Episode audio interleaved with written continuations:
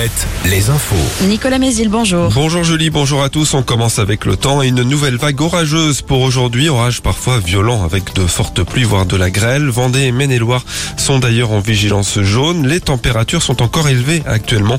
22 degrés à Angers, 21 à Saumur, 20 à Cholet, 19 au Sable d'Olonne et à Luçon. Ces orages feront logiquement baisser les températures cet après-midi. 23 à 26 degrés. L'homme suspecté d'avoir blessé avec un couteau six personnes, dont quatre enfants hier à Annecy, doit être examiné par un médecin et un psychiatre ce matin. Il n'a pas pu être entendu hier par les enquêteurs. Les quatre enfants touchés, âgés de 2 à 3 ans, sont toujours en urgence absolue avec un état de santé extrêmement fragile selon la procureure. Les médecins appelés à faire grève et à fermer leur cabinet aujourd'hui.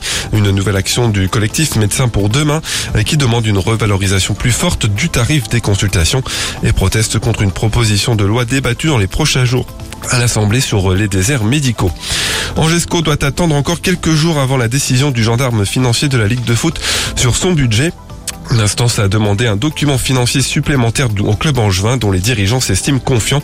Le budget du SCO devrait retrouver l'équilibre dans l'été. C'est l'événement musical du week-end. Minen Farmer en concert ce soir et demain à Nantes au stade de la Beaujoire. Sur les deux dates, ce sont 60 000 spectateurs au total qui vont assister à ce show qui nécessite de transformer un stade en une énorme salle de concert. Sacha Réau Renault, responsable communication de spectacle, organisateur de l'événement.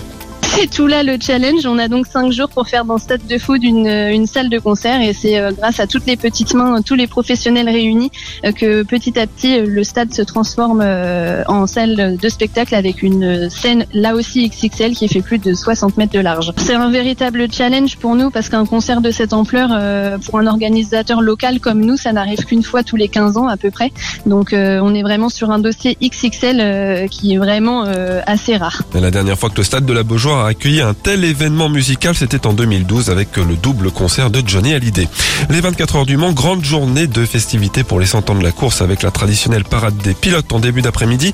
Ce soir, une célébration avec le passage de la patrouille de France à 19h15, le concert de Bob Sinclair, puis le show du centenaire à 23h avec 400 drones et un spectacle pyrotechnique, autant d'événements qui devront faire avec la météo agitée de ce vendredi. Très bonne matinée à tous.